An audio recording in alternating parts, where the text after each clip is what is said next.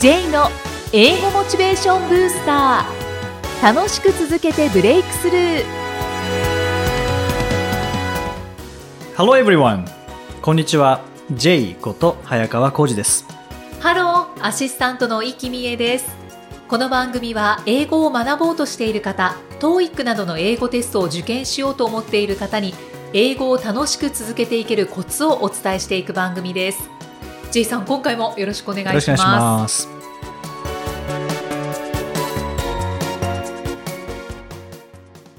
さあ今回のテーマは何でしょうか？はい。今回は学習をシステム化するというお話です。学習をシステム化はい。はいまあ、今の時代ってすごく便利ですよね。そうですね e ラーニングとかアプリとか、もうスマホがあればいつでもどこでも学習できるっていうこう便利な時代なんですけども、このいつでもどこでもっていうのが意外と厄介なんですね。うんいつでもどこでもできるということは、いつでもどこでもやらないっていうことになりがちなんですよね。そうですねいつでもできるからそうなんですよ。いつでもできるから、どこでもできるから、はい今じゃないな、ここじゃないなってなっちゃうんですよね。そうですねはい。だからもちろん便利なんですけども、その便利だからやるかっていうとやらないですよね。うんうん。確かに。そこで必要なのが学習のシステムなんですけど、はい。まあシステムにいくつかあって、一つは、まあ前にもお話したかもしれないですけども、あの、結果を出している人たちに共通しているものっていうのがあるんですけど、はい。それって覚えてますか？結果を出す人に共通しているもの。何かが明確なんですね。あえ目標？目標はもちろん明確なんですけど、でもはい目標明確でもできないことってありますよね。目標が明確でもできない例えば、うーん、何ですかね。例えば、 TOEIC 800点取りたいっはい、ていう目標、まあ数字が入っているので具体的ですよね。うんでも勉強してないっていう方も多分いらっしゃるんですよね。うんうん、ということは、目標はあったとしても、成果は出てない。成果を出すための準備をしてないっていう方もいらっしゃるんですね。はいということは目標、もちろん大事なんですけど、成果出す方って大体スケジュールが明確なんですね。学習スケジュール。はいここで何をする。いつどこで何をするっていうのは明確なので、え、どうやって勉強したんですかって聞くと、大体スケジュール答えるんですね。うんあの、朝起きて、えー7時から7時20分までこれやって、で最寄りの駅からは、えーこれを聞いてみたいな感じでスケジュール答えるうんですよね。はいだからその学習をシステム化する一つはスケジュールなんですけども、うんで、そのために必要なのって、1週間で168時間あるので、はいその1週間をどういうふうに時間使ってるかっていうのを、はいまず書き出していただきたいんですよね。はい、もちろん睡眠時間も含めて。うんうん今日からの1週間分、ここは仕事とか、お昼ご飯とか、ここ習い事とか、飲み会とか、テレビとか、うんえーお風呂とかですね。いうふうにすると、まあ空き時間ってちょこちょこ出てきますよね。そうですねで、そこのどこで学習をすれば一番効率的なのか。ここならいけるかなっていうところを見つけていただきたいんですね。はいはいで、これ見える化しないとわからないので、見える化しなかったらどうなるかというと、例えばじゃあ今、時間ができました。何しようかなってなりますよね。そうですねああ、あの教材持ってくればよかったってなるんですね。はい今持ってない。とか、あとはスマホの中にじゃあ入ってるとしますよね。アプリがいっぱい入ってる。じゃあ今からどれやろうかなってなった時に、悩むのめんどくさいので、うんやらないっていう選択をするんですね。うーん確かにまあ、いっか。どれやってもちょっと、まあわかんないな。どれやろうかな。うんめんどくさいからいいやってなるんです。はいすごくもったいないので、一週間分こう書いていただいて、はいあとは、空き時間だったらどこでもいいわけではなくて、ここだったら気分乗ってそうだなっていうところ。ああ大事ですね大事ですね。まあできれば朝の方がいいんですけどね。はい頭すっきりしているので。はいはい。というスケジュールが一つですね。で、もう一つが、あの、学習プログラムをもうご自身で作っていただくっていうのがおすすめなんですね。はいそれは例えば、えー、 TOEIC の学習されている方は、問題を解いて答え合わせをして終わりだと、これ、あの実力チェックをしているだけなので、うんうんうん解けたかどうかっていう実力チェックなので、これだと英語力ってあんまり上がっていかないんですよね。解くだけなので。はい。で、仮に10問解いて10問不正解だったとしても、それは現在地が分かっただけなので、うんうん。この10問だと難しすぎる。で、10問解いて10問正解だったら、えこのレベルだったら大丈夫。っていう現在地が分かるだけなので、はい。その後で、その英文を使って、例えば音声がついているのであれば、音読をするとか、うんで、最終的にはこうアウトプットに持っていくっていうふうにプログラムを組んでおくと、何をしな、何をしようかなって悩まなくなるんですよね。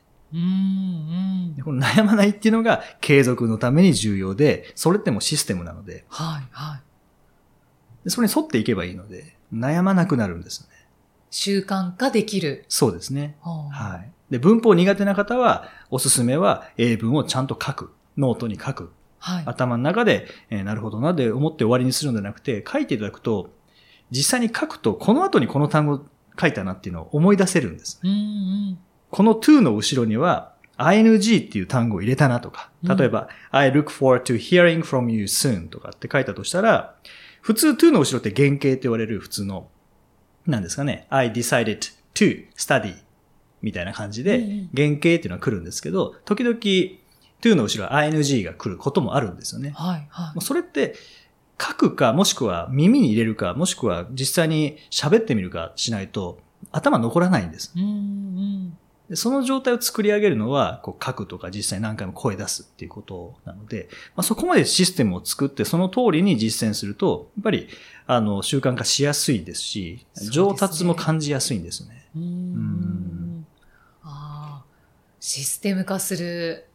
もう自動的にしちゃうっていう、そうですね。そうですね学習を自動化するという感じですよね。無駄がないですね。そうですね。もう悩む必要なくなりますからね。うん意志の力もいらないですし、モチベーションもいらなくなるんですよね。はいはい。で、まあまあ、それで始めたのがボキャブラリーブースターだったんですけどね。ももとも。と。うんえー朝7時に配信して、通勤時間で勉強していただけたらいいなと思って始めたので、はいはい。結構でも使っていただいてますね。ねそうですよねいろんな使い方あるみたいで、エクセルにまとめていますとか。はい、ノートに書いてますとか、はいあとはご自身でそれこそプログラム書いて、えー3日後にまた改めて配信されるようにするとか、いう方もいらっしゃいますね。いろいろ工夫されてますね。そうですね。うん。だからもうその工夫ができる方は、学習システム化できますからね。あそうですね。はい。うんまあ、それは一つの鍵ですよね。は。はいい。英語で名言。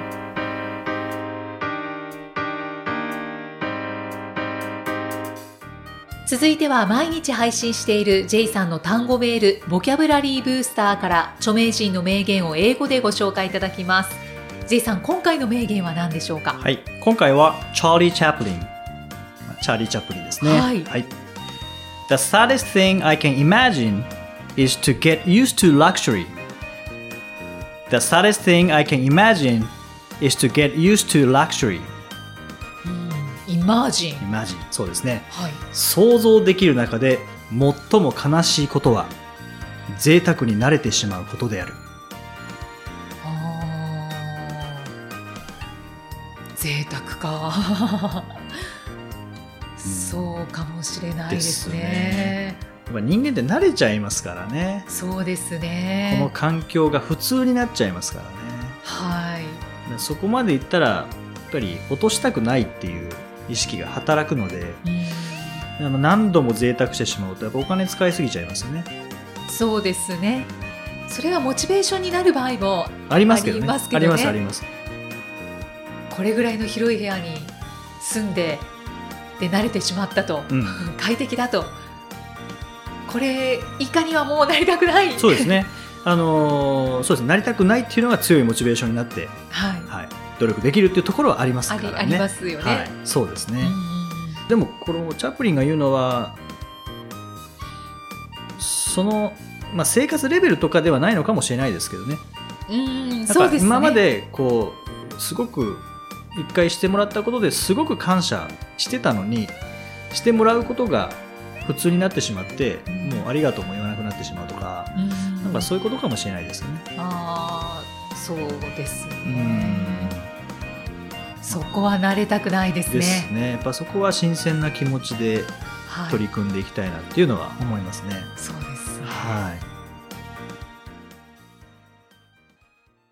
い。J's Topics さあ、このコーナーでは J さんにまつわるあれこれをお話しいただきます。J さん、今回のトピックスは？はい。今回は、どう、本当どうでもいい疑問です。はい。本当どうでもいいんですが。ななんでしょうか？あの、肉と魚、どっちが好きですか？えー、肉ですかね。肉ですか、はいはい。でも肉と魚どっちがいいですか？とかってな質問ありますよね、今みたいな。あります、あります。で、も、よく考えてみたら、魚って、魚の肉ですよね。そうですね。はい。おかしくないですよ。じゃあ、じゃあ肉と魚どっちがいいですかって。ういやーん。、牛肉と魚どっちがいいですか？だったらわかります。はい。牛の肉と魚の肉どっちがいいですかですよね。は肉と魚どっちがいいですかって。い。まあ、そうですね。そうですね。だって、魚肉ソーセージっていうぐらいですからね。はい。これは、いつこういう疑問が湧いてきたんですか？なんか知らない、物心ついた時からですね。あ、ずっと。小さい頃から小。さい頃から。そうなんです魚っね。て肉なのにって、へえ。的確な答えをしてくれた大人はいましたか？まだ出会ってないです。僕はその、これに対して明確な答えを伝えられる大人になりたいなとは思ってますけどね。そうですか。えーじゃあ自分の中ではどういうふうに答えるつもりですか？牛肉と鶏肉と魚、どれがいいって。明確にする。明確に。何の肉かっていうのを言わないとダメですね。私は肉と魚って分けてるのは、陸か海かみたいな。いやいや、あ、そういうことか。いうことなんじゃないですか？陸の動物は肉。はい。はい。海の、海が魚。はい。あ、そう。あ初めて会いました。明確な答えをくれた大人。ありがとうございます。解決できたでしょうか？そう、これですね。まあ確かにそうですうね。ん。あと、まあ今のは本当どうでもいい話でしたけど、はい。まあもう一個もどうでもいいかもしれないですけど、以上、はいあの、10人以上とか、うん10人以下ってありますよね。はい。で、10人以上だと10人からですよね。からですね。で、10人以下だと10人まで OK ですよね。10は OK ですよね。そうですね。で、10人未満っていうとう、ん。9人までですよね。はい。はい。ですよね。10は入らないじゃないですか。はい。以上と以下は逆ですよね。はい。未満の逆って何ですか？ええなんでないんですか？未満の逆が。未満の逆？だって10人未満だったらいいですよ。9、9人以下だなって、10はダメだなって。はい。はい。じゃあ、あの、11人以上を10を使って説明する場合、うんなんどう言えばいいんですか？10人を入れないんですよね。10人を入れない11人からってえことですよね。はい。それはもう11人以上でいいんじゃないですか？いや、これなんでかっていうと、こはいれ英語でじ大事なんですよ。え？ーモアザン何々々ってあるじゃないですか。はいはい。モアザン何々。はいあれ、モアザン10って言ったら10入らないんですよ。おーであレス、レスザン10未満10。そう。はい。レスザン10は10未満。はい。モアザン10がないんです。11以上なので。ああ、ああ、ああ。10入らないので。はい。だから、モアザン1ってあるんですよね。それって2以上なんです。1人じゃダメだよってことですね。モアザン1だと。はい。でも、モアザン1って1って書いてあるのに、日本語訳すると2以上っておかしくないですか？数字変わっちゃうから。そうですね。え、その役ってどうしてるんですか？もう今おっしゃったようなうんことになるんですか、編集の方に任せてますけどね。だから、1を超えるとかになるのかな？っってなりますけどね。10を超えるとか。うんうん。なんかでも、しっくりこないですね。未満みたいな、こう、ドンっていう漢字2つで、ドンっていうのが欲しいですよね。そうですね。調べたらあるのかな？ありますかね？まあ、聞いたことはないですね。はい。誰か作ってくれないですかね？そうですね。金田一先生作ってくれないですか？ねはいはいはい。辞書を取り仕切ってる。はい。いや、そう、それ、この二つ、まあ他にも多分いっぱいありますけどね。あの、うんどうでもいい疑問は、今日はこのぐらいにはい。しておきたいと。じゃあ思いま、すどうでもいい疑問がまた出てきたら、シェアしてください。はい。